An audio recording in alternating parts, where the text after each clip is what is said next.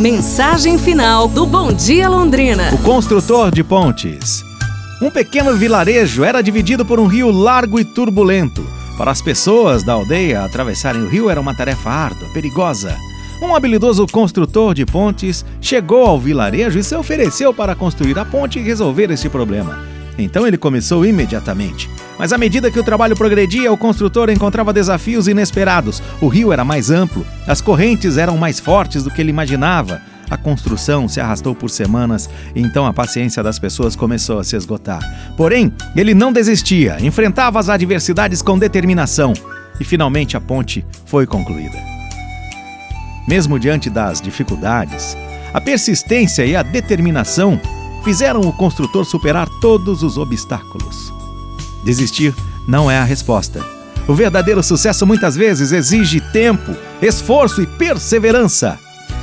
A ponte que ele construiu não era apenas física, mas também uma metáfora para superar barreiras em nossas vidas, ligando comunidades e ensinando a importância da resiliência.